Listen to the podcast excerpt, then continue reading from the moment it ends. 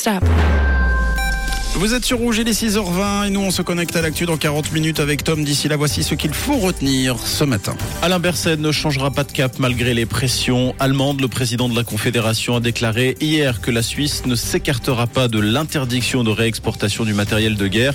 La Suisse qui dit vouloir miser en particulier sur l'aide humanitaire en Ukraine, les bons offices et le processus de reconstruction du pays lancé en 2022 à Lugano. Ces six prochaines années, le Conseil fédéral entend mettre à disposition au moins 1,8 milliard de francs pour l'Ukraine. Le torchon brûle entre syndicats agricoles unitaires et les saboteurs de golf. Le vice-président du syndicat a annoncé se désolidariser de ce type d'action.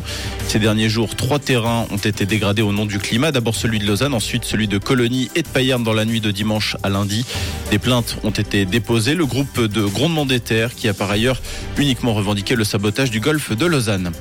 Les propriétaires du Royal Savoie démentent vouloir mettre en vente le palace situé à l'avenue d'Ouchy dans un communiqué paru hier. Qatar Confirme que les spéculations actuelles sur une éventuelle vente sont inexactes. Les rumeurs qui circulaient début avril mentionnaient des difficultés financières, des difficultés qui auraient contraint le groupe à se séparer de trois hôtels Birkenstock en Suisse, à Lucerne, Lausanne et Berne. Et point détaillé tout à l'heure dans le flash de 7h avec Tom. Une très belle matinée à tous.